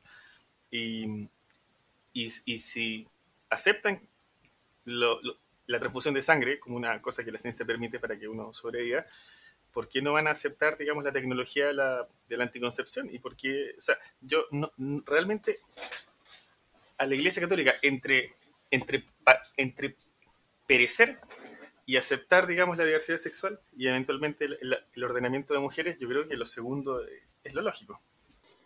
Yo estoy de acuerdo contigo en ese sentido. Eh, encuentro que en última instancia la, la supervivencia va a primar ahora, eh, eh, lo, que sí me, uno pudiera, yo creo que anticipar, es que cuando ocurra este cambio en 50 años más, después en, 100 años van a, decir en forma retrospectiva que ellos fueron los promotores de la diversidad y de la homosexualidad y del matrimonio homosexual en, la humanidad, ¿cierto? Así como ellos fueron los promotores de que se eliminara la, la esclavitud, ellos fueron los promotores de, de lo que hoy día conocemos como el debido proceso, ellos son los promotores de la, de, la promoción de inocencia, eh, una, una, maravilla, ¿cierto? Esta iglesia, cómo, cómo hemos sido tan atrasados por tantos siglos y hemos tenido a esta iglesia tan maravillosa eh, aquí a, la, vanguardia del desarrollo ético y, social, ¿cierto? porque fíjate que en, Alemania, ni más ni menos, el matrimonio igualitario se vino a legalizar recién en el año 2017. O sea, compadre, esta cuestión es súper pesada y concuerdo con el temita de, esta idea de la rotura de dique, ¿cierto? La, cuestión funciona en la medida que todos hagan caso. Cuando ya nadie está haciendo caso, o lo, que van a hacer en realidad van a, cambiar el discurso para tener ahora otro discurso que sea ese otro discurso al que sí le hagan caso, porque el anterior ya, ya ni modo, ¿cierto? Eh, y, sí, pues efectivamente, va a llegar el momento en que eh, va a morir el último cura célibe y solamente van a quedar curas eh, no célibes y, o sea, declarados célibes, porque los, curas célibes no existen, ¿cierto? Pero, van a, van a ser los que van a quedar y, va a haber lisa llenamente una, una renovación de, de, ¿cómo se llama? de, personal, ¿no? Eh, así que nada, bueno, a, propósito, ¿por qué esta cosa es importante? Porque en última instancia en la medida que tengan poder, y ese poder viene dado por la cantidad de gente que les hace caso, o sea, si, el, Papa Francisco se para allá en la Plaza San Pedro y cagarea que, el Sol es cuadrado, bueno, ¿cuánta gente le hace caso y empieza a funcionar como si el Sol fuera cuadrado? Si son poquitos, esos pocos poderes, así que no existen. ¿no? es muy distinto a un tipo que se para arriba de un cajón de azúcar la diferencia es que se para arriba un cajón de azúcar y hay mucha gente que le hace caso. Y, por eso son poderosos. Y mm, como ese poder pasa a estar desafiado porque cada vez menos gente les cree y por lo tanto menos gente les hace caso, empieza a ocurrir que ya eh, eh, el discurso que empiezan a tener no es muy distinto, de hecho siempre lo ha sido, la diferencia es que ahora está desnudo el rey eh, de lo que pudiera un charlatán estar diciendo parado arriba de un cajón de azúcar. Y es por eso que es importante eh, esto a propósito de una pregunta que recurrentemente nos llega a nosotros como escépticos, dado una campaña que se ha hecho a nivel mundial, nosotros aquí en Chile la hemos hecho un par de veces, que es la campaña de apostasía colectiva. ¿Y esta campaña de qué se trata? Eh, de hacer la apostasía de forma colectiva. Bueno, ¿y qué es la apostasía? La, apostasía es la defección formal a la, a la religión en la cual uno haya sido inscrito, específicamente en el caso chileno, que es lo más habitual, que sea la religión católica, lo, que es habitualmente realizado por los padres en la tempranísima infancia mediante el bautismo. Y así uno queda fichado como católico y después estos charlatanes arriba del cajón de azúcar se oponen a la eutanasia, se oponen al matrimonio de homosexuales y etcétera, argumentando de que Chile es un país católico, formado por una mayoría de católicos, que tiene muchos católicos, y que como somos muchos, entonces eh, hay peso político, y ergo, las leyes se hacen a la pinta de estos señores vestidos de colores.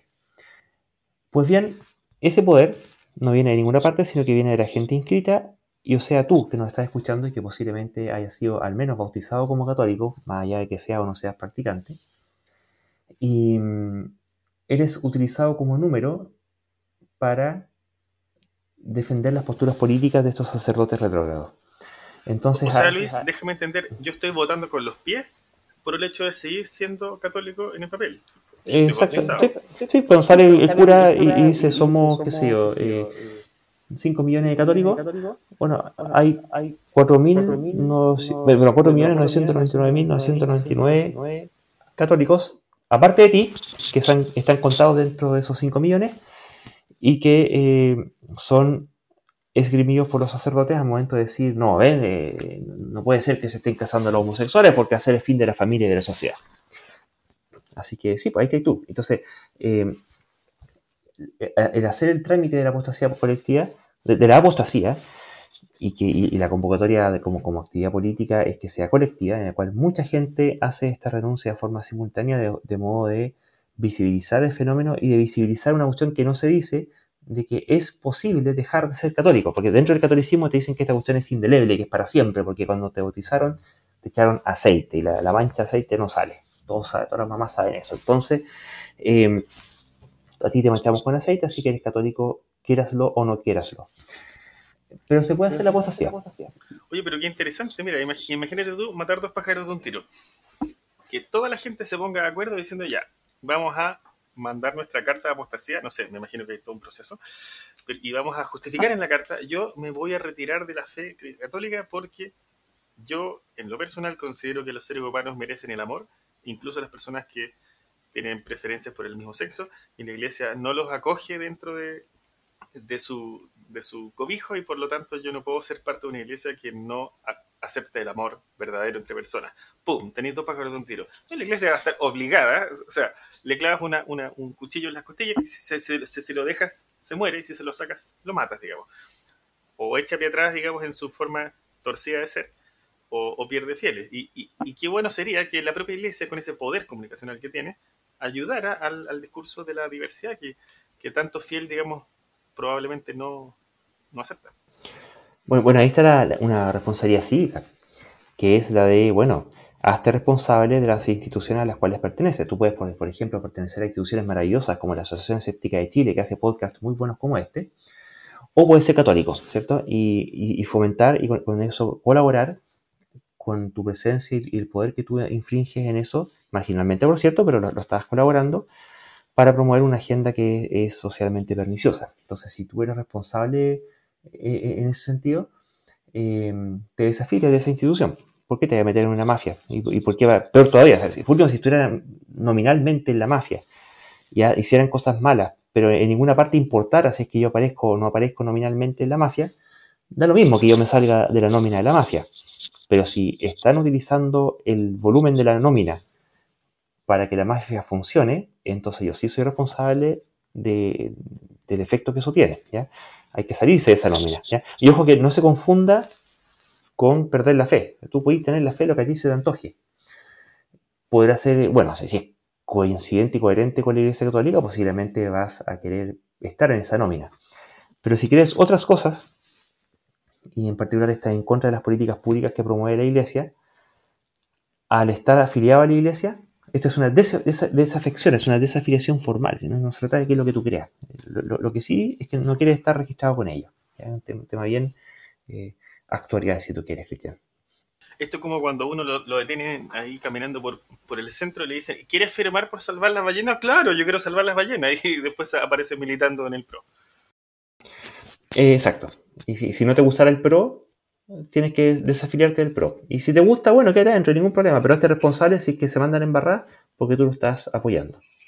Bill Maher, que es un comediante norteamericano que suele reírse la política y qué sé yo, eh, bien, bien liberal, eh, hablaba ¿no? de mafia, porque es muy antirreligioso también, hablaba ¿no? de, de mafiosos, por quienes apoyaban a, la iglesia, sino que refería a la mafia wife, que es un concepto como de, de, la esposa del mafioso, que en el fondo no hace ninguna maldad, pero está como de cómplice silencioso.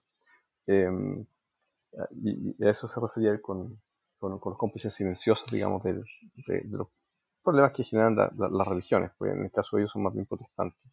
Y, y, pa, ya que hablé de Bill no puedo dejar de contarles porque recordé cuando estaban, estaba hablando tú, Luis, de, de, los, de los curas cristianos, de los curas homosexuales, una cuestión muy chistosa que en otro episodio respecto del funeral del, de Juan Pablo II. Y él describía toda la parafernalia, digamos, y toda la puesta en escena que parece que fue bien impresionante, con, con qué sé yo, con, con, los curas que entraban, los curas que salían todos de rojo, distintos ropajes, el ataúd entra, el ataúd sale, eh, y con toda una gran puesta en escena que escribe de una manera súper divertida. Y, y, al final dice, mira, al final de toda la descripción, yo no sé si sean todos homosexuales en esa, en esa institución, pero ciertamente que tienen suficientes para montar un buen show. Eso. sí. Eh, bueno, eh, eh, lamentablemente querían esta imagen que, además, bueno, tú como psiquiatra lo puedes entender mejor que nosotros, que esta cuestión media esquizoide de ser homosexuales, pero estar criticando la homosexualidad, ¿cierto? Y, y, de, y de, no ser célibes, pero estar cacareando en, pos del celibato. Y es como la negación de sí mismo. O sea, dime qué es lo que hizo un cura y yo te puedo decir qué es lo que le falta o qué es lo que reniega de sí mismo. Es bien patética la situación. Y bueno, el, otro término que existe, que ha sido utilizado en política en Chile, es el de cómplices pasivos, ¿cierto? Porque están ahí apoyando, no, no, son ellos los que están metiendo la mano, no, no, no, son los que se están ensuciando las manos directamente, pero están a favor de lo que está pasando. Entonces, hazte cargo. Y bueno, eh, los que quieran documentarse respecto de cómo se realiza ese proceso de apostasía colectiva, lo hemos publicado en nuestro blog en ocasiones anteriores y ahora hicimos un compendio resumido eh, contando el, el, el, el, detalle de cómo se hace este trámite. Y, y lo que te, decías tú, Cristian, de que, bueno, y cuando tú haces la apostasía colectiva, en la carta tipo que, que, tenemos habla de motivaciones generales, pero nada quita que tú puedas hacerlo en particular y que se haga notar públicamente, eh, justamente a propósito de esta noticia, la, la motivación de por qué están eh, desafectándose de la iglesia. Y bueno, a, propósito de eh, escisiones esquizoides y polarizaciones, respecto a las redes sociales, Cristian, tú nos ibas a contar de un estudio que salió acerca de el temita este de las ecocámaras en las redes sociales. Así es. Resulta que probablemente todos los que nos están escuchando eh, les tocó escuchar de este documental de Netflix, que el, el dilema social, el The Social Dilemma. Y, y ese documental, digamos, bueno, eh, eh, como documental, digamos, es, es, es, cuestionable, pero, pero pone un tema arriba de la mesa bien interesante y bien importante por lo demás que es el efecto que están teniendo las redes sociales en nuestro desempeño como sociedad eh, y cuán perniciosas son. Y el énfasis que hace ese documental, realmente, es, el, es que la culpa de esto la tienen los algoritmos. Eh, y, y, lo cual no deja de ser cierto. Eh, ahora, ¿quién es uno para establecer lo que es cierto? No. Por lo menos parece razonable que a lo menos es parte del problema, pero sucede que eh, hay un estudio eh, que hacen em, eh, un científico, Chris Bile, eh, un científico social y director del Polarization Lab de la Universidad de Duke, que lleva años estudiando, digamos, eh, esto de las plataformas, y saca unas conclusiones bien interesantes, porque no es exactamente lo que concluye Netflix. ¿ah? Eh, no es que no sea, sino que no es toda la historia, hay más. Este es un académico que se ha dedicado toda la vida a investigar esto, así que tiene más, más claro, digamos, todos los elementos que interactúan. Y entre lo interesante es que, que él establece es que um, las redes sociales tiene, pueden tener un efecto positivo dependiendo de cómo se balanceen los eh, incentivos que se pongan a la hora de interactuar. Que no es simplemente eh, culpar al algoritmo como la, el chivo expiatorio, y la verdad es que somos todos eh, eh tiernas ovejas en, en, la pradera, sino que efectivamente somos seres humanos y los seres humanos tenemos este comportamiento. Y, los algoritmos simplemente son un, multiplicador de este comportamiento. Pero hay, cierto peligro en, decir es que los algoritmos son los culpables. No sé qué, opiniones pueden tener ustedes al respecto, muchachos. Bueno, retomando un poco lo que este mismo científico decía, es que eh, la, entrevista que recogemos del diario El País hacen los cinco puntos que, que, él expone. Y lo primero que dice, eh, los seis puntos, es que las redes no son las que causan la polarización, sino que somos nosotros los que fomentamos los problemas. Y aquí hace un hincapié y es que en las relaciones sociales normales uno tiende a verse más bien expuesto a, mucha gente moderada que, es, lo, habitual. Los radicalizados son poquitos, eh, casi por definición y por un tema de curva normal, pero que en las redes sociales son los que más producen contenido. Hay una ley que es la ley de. Ah, eso yo el en este momento, este gallo de usabilidad, que Nielsen, si no me recuerdo, que es la ley de, del 991 en, en la web, donde proporcionalmente de cada 100 personas hay una persona que es la, una persona o medio, que, una fuente, que es la que produce contenido. Hay nueve personas que interactúan con ese contenido, ahí aparecen los, me gusta, los compartir, los comentarios, qué sé yo. Y hay un 90% de gente que son consumidores pasivos. que, no, que sean pasivos intelectualmente, sino que pasivos respecto de la interacción con el contenido. O sea, leen y ya está. Eh, entonces, en, las redes sociales el fenómeno que tiende a ocurrir es que tiende a estar, eh, los que son radicalizados y, muy interesados, que tienen mucho ahínco en, hacer ver su postura, son o somos los que más participan de las redes sociales. Y entonces cuando uno eh, intenta eh, ver qué tan radicalizada está la red social, uno encuentra mucha polarización, mucha radicalización, y erróneamente, y aquí viene el, error que hace notar este científico, es que se proyecta este fenómeno sesgado que se ve en la red social al resto de la sociedad. Entonces dice, bueno, dado que la red social está sesgada, concluyo erradamente que la sociedad está polarizada o muy sesgada. En circunstancias lo que está ocurriendo es que en la red social está exacerbado un polo y exacerbado el otro polo, y la gran masa de, de, moderado ni se muestra, mira nomás. ¿ya? Entonces, eh, en parte, esta situación de excesiva o extrema polarización vendría a ser más bien un, sesgo exacerbado por los medios de comunicación, que bueno, en la, medida que estén en manos de periodistas y la de formación, no es de extrañar que todo lo que tenga que ver con cualquier estadística que involucre más de una variable que no sea lineal, eh, hay que tener eh, activa la, alerta de que puede estar siendo una estadística mal presentada, mal concluida y mal comunicada. Y mm, aquí vendría siendo el caso. mucho esto de que se cacarea de la polarización en redes sociales. Eh, sí, la red social está polarizada. pero polarizada ¿por qué? Porque, bueno, porque muchos muchos extremistas están interesados en estar en la red social, pero eso no, no necesariamente se traduce de forma tan directa a que toda la sociedad esté polarizada. ¿Cristian? Oye, mira qué interesante. Yo no conocía esta teoría 991 o también desigualdad participativa, como se conoce formalmente, eh, formulada por eh, Jacob Nielsen en 2006. Eh, Santa Wikipedia que nos ayuda. Yo no, tenía esto, me encantó. interesante notar que, claro, hace todo el sentido porque en, muestra este artículo del país.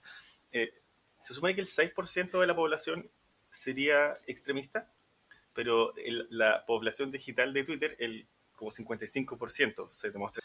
Y claro, esa sería la, polarización que no está ahí.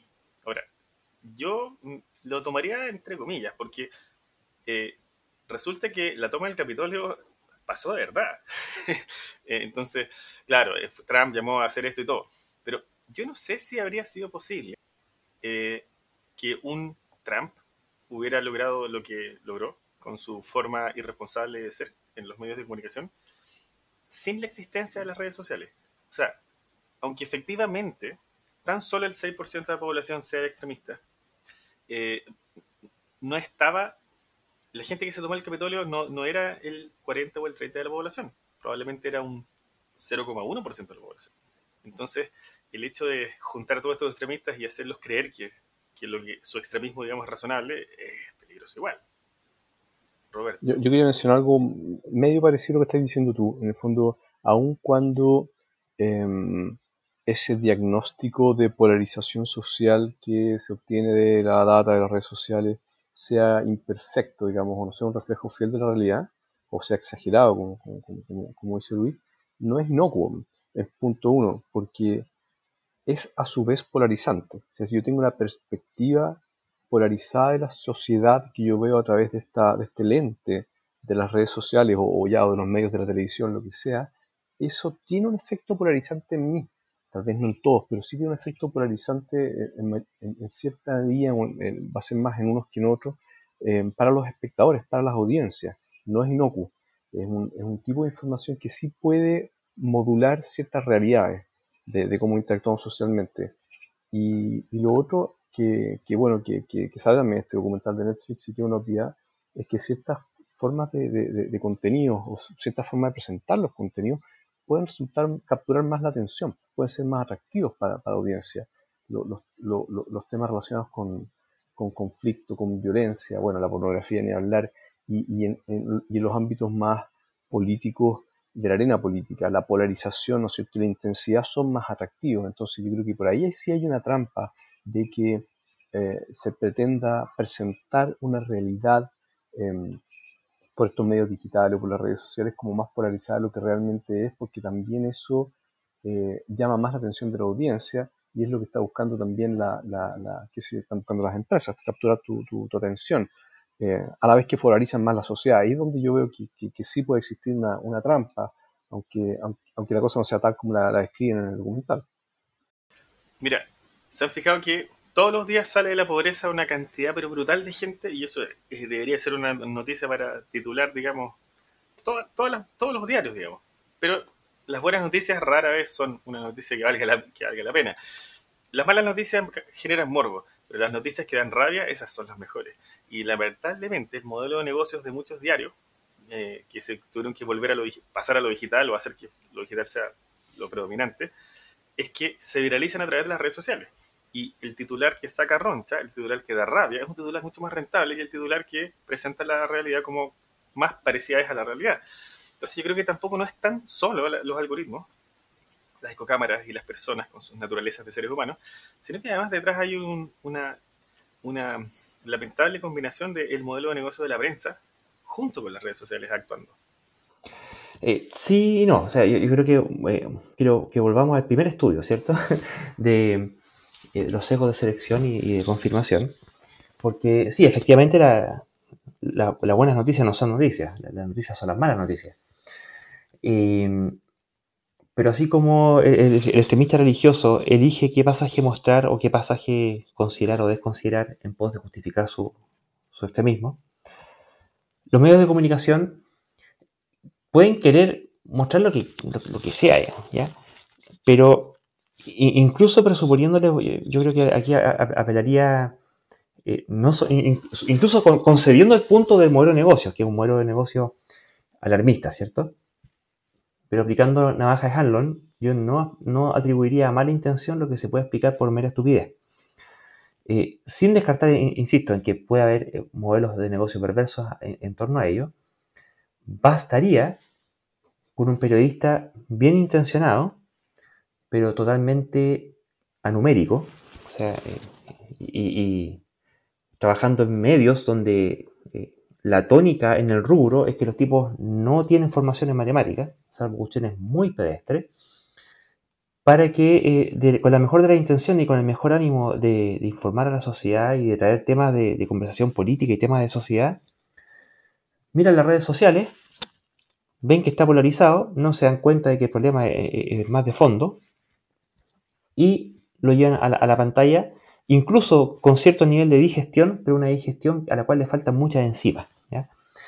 Y, caen y fomentan lo que dice Roberto. Yo creo que esto de que eh, terminan dándole. Una cuestión es que la red social exacerbe, o, que en la red social se exacerben los extremistas. Eso es una cosa. Pero de ahí a que los medios de comunicación hagan suyo el diagnóstico, y aquí viene el, equívoco, el diagnóstico equivocado respecto de la realidad de la sociedad, atribuyéndole a la sociedad el nivel de polarización que están mirando en redes sociales, eso es una estupidez comunicacional. Y ahí yo creo que les pesa mucho el asunto de que realmente no se manejan con cuestiones estadísticas que involucren más de una variable que no sea lineal. O, buena televisión, eh, o, buena televisión entre comillas vendedora. Bueno, por eso, o sea, eh, eh, tú puedes, esto se puede empeorar todavía si además lo que quieres es una mm, eh, noticias impactantes, ¿cierto? todavía peor, pero, pero puede no ser el caso, o sea, hay eh, sitios que, no tienen ese modelo de negocio y que, por, ejemplo, todo, lo que ha sido la, televisión pública, los medios públicos en los países europeos, y que en última instancia también terminan haciendo suyos el discurso de la polarización en redes sociales, creando un ambiente por, por la vía de la de, lo que se llama el exceso de publicación ahora, ¿cierto? Por el, exceso de publicaciones respecto de la polarización en la sociedad que está eh, altamente exacerbado respecto de la cantidad real de publicaciones que debiera haber en los medios de comunicación respecto de la polarización de la sociedad en circunstancias de que no es tanta y que eh, por este exceso de publicación van fabricando una atmósfera social, ¿cierto? Este es como el sentimiento de la calle, donde la gente em, empieza a hacer propio. Este, no, sé si a ustedes les pasó, yo, cuando, cuando yo todavía no era padre, eh, lisa y llanamente para mí las mujeres embarazadas, eh, no es que no existieran, pero lisa y llanamente no, las veía. me preguntaba, bueno, ¿cuántas mujeres embarazadas viste? Si hay muchas o hay pocas, ¿cuántos niños viste? Para mí no, era tema, casi ninguno, eran totalmente invisibles para mí y hasta que uno eh, eh, se, mete de, padre y de repente te aparecen todas las embarazadas y todos los niños que están al lado tuyo. Un seco de disponibilidad. Eh, claro, antes no los pescaba y ahora los pescáis. Entonces, con el, tema de la exposición o de la sobreexposición al, a, la polarización o a la delincuencia, que es el otro tema que también se, se, explota mucho, aquí en Chile ha sido patético. típico, típico. Un, canal que se publica mucho y te da la sensación de que estás rodeado de ella. Eh, eh, exacto, y después empiezas a, prestar, empiezas a prestar atención a cuestiones a las cuales antes no les prestaba atención y empiezas a hacer un sesgo de confirmación donde ahora le, le das atención a cada pequeña muestra que pudiera interpretarse como polarización y con eso confirmas este ambiente terriblemente polarizado en circunstancias que no está Si se fijan, la. Pero, eh, pero esta polarización es, es eh, pauteada por las redes sociales. Y, y, yo no le daría tan duro a los periodistas y a su formación matemática que podría, podría, podría faltar. Sin duda que sería mejor que, que todo el mundo tuviera mejor formación matemática. Pero, por otra parte, la presión económica sobre los medios eh, clásicos como diarios o prensa, aunque sea digital, es muy grande. Entonces, yo creo que lo que también está pasando es que no, tienen ni a los mejores periodistas ni a los mejores editores, y si los tienen, no los tienen con tiempo para hacer un trabajo periodístico serio, sino que los tienen, digamos, en las fábricas salchichas sacando cuestiones rápidas para, para, para que lleguen más pares de ojos a hacer clic a los banners. Y, y eso combinémoslo con otro fenómeno. Pensemos que para la época en que Isaac Newton nos legó el, la, gravitación universal, eh, un, solo científico podía saber todo lo que había por saber de física, de química y de matemáticas. Hoy en día, para que hoy en día en una conferencia con 50 expertos en física, eh, en esa habitación se puede saber todo lo que hay por saber de física. Se fija entonces la cantidad de conocimiento y la especialización que, que, la, que la, época contemporánea eh, conlleva hace bastante difícil la pega de un periodista, porque el periodista tiene que ser un poco, para, reportar bien los temas, tiene que ser tendría que ser un todólogo, y eso es, es, impracticable. Todos tenemos solo 24 horas al día, de las cuales tenemos que dormir unas 6 o 7. Entonces, forzosamente tienen que haber periodistas especializados. Y un periodista especializado no es algo tan fácil de... La empleabilidad de un periodista especializado es menor, o es peor, o es más difícil, probablemente es más costoso, entonces, finalmente, los incentivos económicos que hay en el modelo de negocios o en la industria del periodismo son súperamente perversos para que tengamos una prensa que se haga cargo como corresponde de, de no hacer, de no instalar estas atmósferas artificiales. Y si a eso le subamos que la prensa necesita poner, digamos, titulares para que la gente les haga clic y ojalá que nos ayuden compartiendo y uno tiene más ganas de compartir las noticias que dan rabia para denunciar, entonces yo creo que está servida una sopa, una sopa venenosísima, digamos. Bueno, aquí en el estudio, eh, este señor Chris Bale propone y hace notar, sí, ciertamente, que las redes no son inocentes. Eh, porque, claro, tienen eh, este, este algoritmo de, de, reforzamiento de, cámaras de eco, ¿cierto?